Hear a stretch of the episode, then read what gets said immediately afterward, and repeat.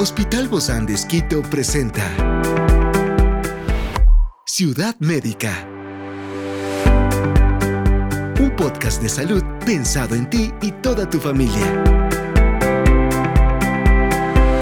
Hoy tenemos a una experta para hablarnos sobre cómo detectar la sordera en los pequeños. Se trata de Angelita Chávez, fonoaudióloga del Hospital Bozán de y hoy está aquí en este encuentro de Ciudad Médica. Yo soy Ofelia Díaz de Simbaña y estoy súper contenta de disfrutar este podcast de Ciudad Médica en este mundo tan apasionante de la salud.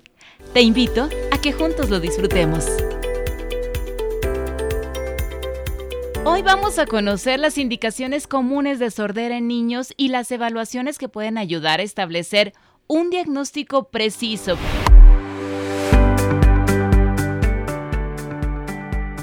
La relación entre la audición y el lenguaje es fundamental en la vida de todos nosotros, desde los primeros sonidos que escuchamos como bebés hasta la forma en que nos comunicamos en la edad adulta. Por eso la importancia de hablar de estos temas que son básicos en nuestra vida desde que nacemos.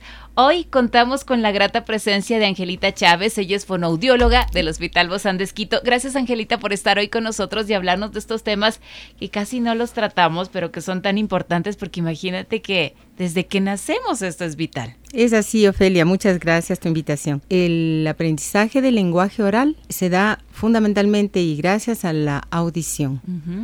Como tú lo dices, el niño nace y empieza a escuchar. Empiezan procesos desde el comienzo, desde el nacimiento, y es todo un año inicial para que empiece el desarrollo ya del lenguaje oral. Pero ya nacemos y escuchamos. Es, más, desde que estamos en el vientre, ¿verdad? Es así. Nosotros podemos inicialmente, bueno, se va formando las estructuras en el vientre y en el momento que el niño nace, nosotros podemos ya determinar que la cóclea está funcionando adecuadamente, porque la cóclea es la protagonista, entonces hacemos un examen inicial, eh, saber que la estructura, que la función de la cóclea es adecuada y podemos nosotros pensar en que la audición es normal.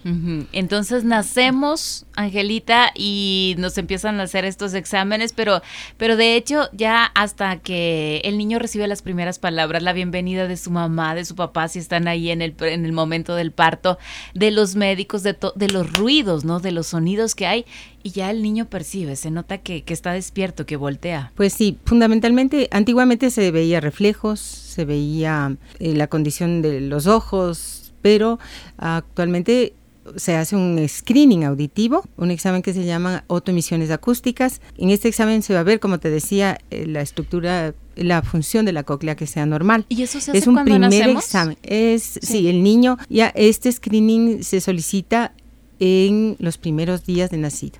Es decir, el niño sale de cualquier casa de salud con el examen. Eso es lo adecuado, ¿no?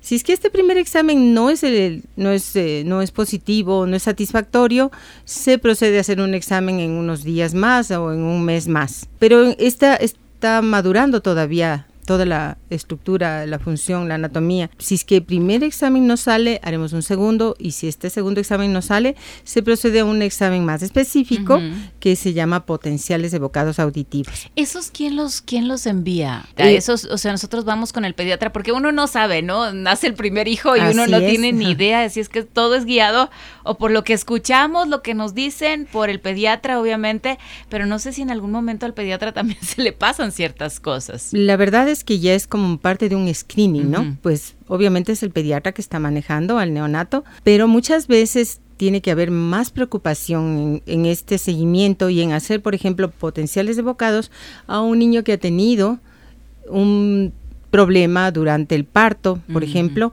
o un niño que tenga, que se vea con un eh, con algún problema adicional, una malformación, ah, una genesia de oído, una malformación o, un, o veamos que tuvo un sufrimiento fetal o una enfermedad en, en el útero, entonces nosotros a ese niño, para que el estímulo sea el adecuado y tener un seguimiento adecuado, le ponemos mayor atención.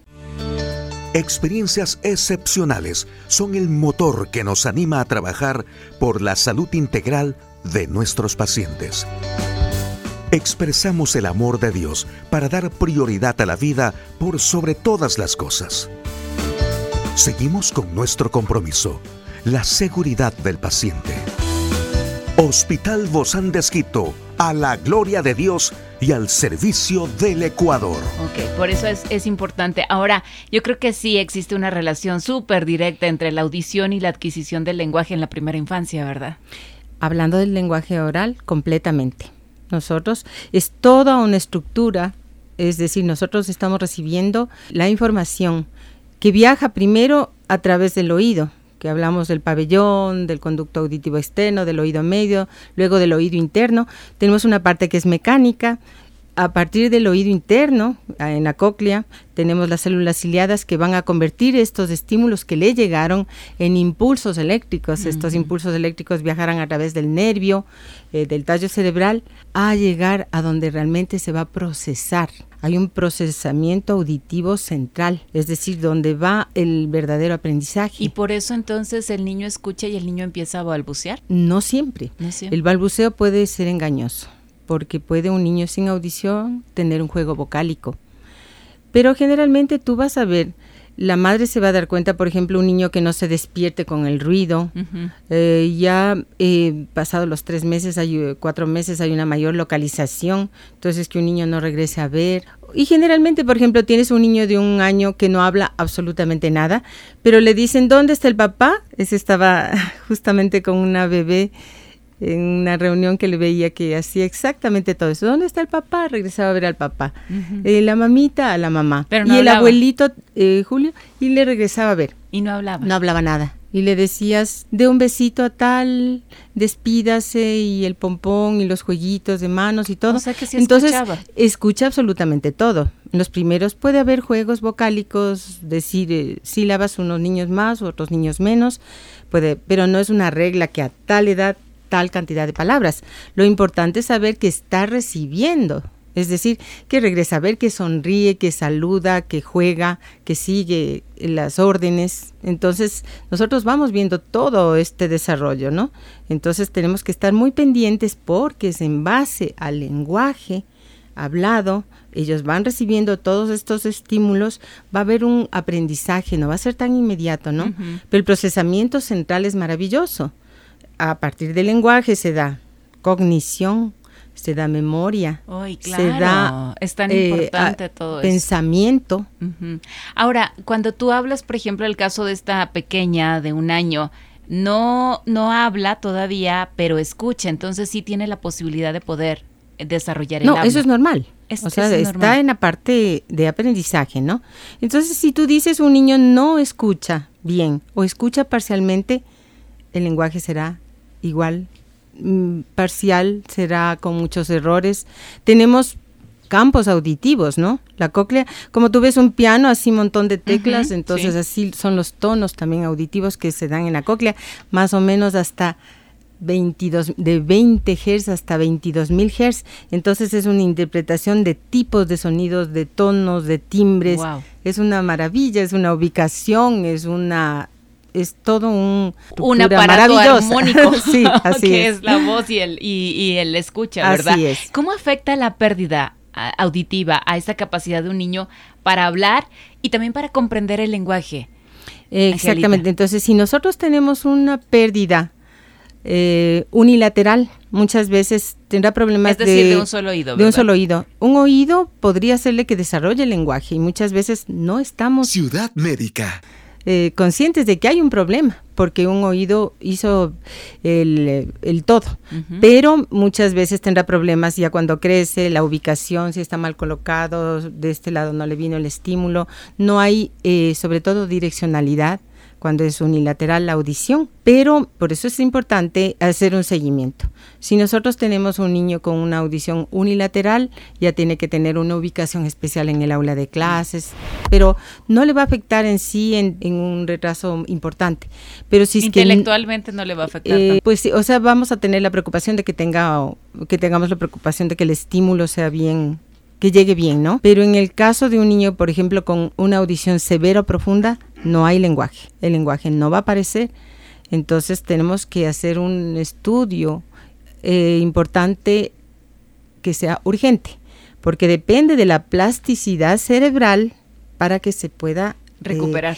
dar un apoyo, ¿no? Entonces, si nosotros hablamos de audífonos o si hablamos de un implante coclear, estamos hablando de la ayuda que necesita, pero esa ayuda en los primeros años es fundamental. Y si no se da en los primeros años, entonces se puede perder toda esperanza de poder hablar. Así es, así es, porque la plasticidad cerebral se da en ese entonces. Entonces, si es que un niño recibe un implante coclear a los siete años, siete años no ha recibido, su plasticidad cerebral ya no es la misma de los primeros años entonces es muy probable que ya ese niño más bien se le encamine a recibir un lenguaje manual, un lenguaje de señas. Hay una pregunta básica, Angelita, que muchos padres se hacen en, torno a esto, ¿no? Porque hay niños que no hablan tan rápido, otros que hablan más rápido, otros que dicen es que el papá se tardó mucho tiempo en hablar o la mamá se tardó, más es el papá que la mamá, ¿no? A veces porque las mujeres hablamos mucho.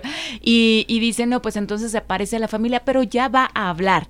Y entonces en eso de ya va a hablar, nos esperamos tiempo. Bueno, eso por ejemplo se daba mucho y es importantísimo que los profesionales que estamos inmersos en esto no digamos eso, ¿no? Porque nosotros podemos, sí, puede ser un caso en que el niño demoró, es, muchas veces los niños en, los en el primer año, al, año, está muy inmiscuido en la parte motora, está caminando, está... Eh, y muchas veces, y está cubierta todas sus necesidades porque está todo a tiempo, el, llanto es su forma de manifestación, todo lo entiende, su dedo trabaja mucho.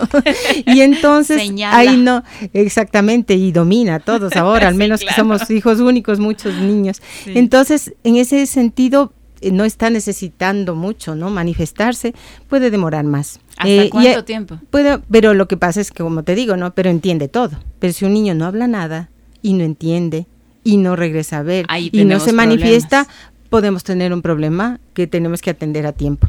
Muchas de las pérdidas auditivas no son profundas ni severas pueden ser moderadas. Ah. Entonces tiene un cierto lenguaje extraño, entonces si Pero un niño, ¿a qué te refieres con lenguaje extraño? Digamos habla poco, habla mal.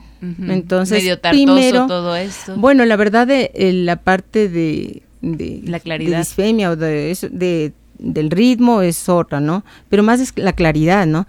Pero muchas veces ya dos o tres años que un niño no hable tiene que ser sometido a exámenes. Es más, o sea, desde el primer año de vida, es el básico, como te decía, porque... Ciudad médica. Si es que hablamos de una cirugía, tiene que ser hecha en esos años. ¿Tendrá que ver mucho que nosotros como padres hablemos correctamente también? pues sí. No sé, eh, tipo imitando a los niños. sí, los niños que van, un niño que te habla claro te va a decir el perro, otro te va a decir guau guau o cosas así, de acuerdo a como... Porque el aprendizaje del lenguaje es lo que recibimos, ¿no? O sea, hablamos como recibimos. Entonces, nosotros como padres tenemos mucha responsabilidad ahí, mucha injerencia. Por supuesto, si tú quieres dar un, consejo, le dices, ¿cómo quieres que hable tu hijo? Como tú hables. Entonces, y muchas veces el, niño... Eh, va a hablar malas palabras, entonces, ay, qué, qué malcriado. No ¿Quién le enseñó? El vecino y la vecina, entonces pasa más tiempo. Más que nada, alguien muchas veces dicen algo y todos se admiran, se asustan, entonces le gusta, ¿no? Porque todo es emocional también. Claro. Si algo causa mucho efecto, pues eso vamos a, a tener mayor aprendizaje. Vamos a seguir hablando de este tema porque no lo hemos terminado aún, pero nos vamos a una segunda parte para seguir conversando de estas estrategias de comunicación efectivas para los niños con pérdida auditiva en el hogar y también en la escuela. Gracias, mi querida Angelita Chávez, una audióloga del Hospital Bozán de Esquito, por haber estado en este encuentro. Nos vemos mañana. Te espero. Gracias, Ofelia. Un abrazo. Esta es una producción del Hospital Bozán de Esquito con el apoyo de HCJB. Encuentra este podcast de salud en las redes sociales como Spotify, SoundCloud y todas las plataformas digitales. Gracias por acompañarnos en este capítulo de Ciudad Médica, un espacio para tu salud. Hasta la próxima.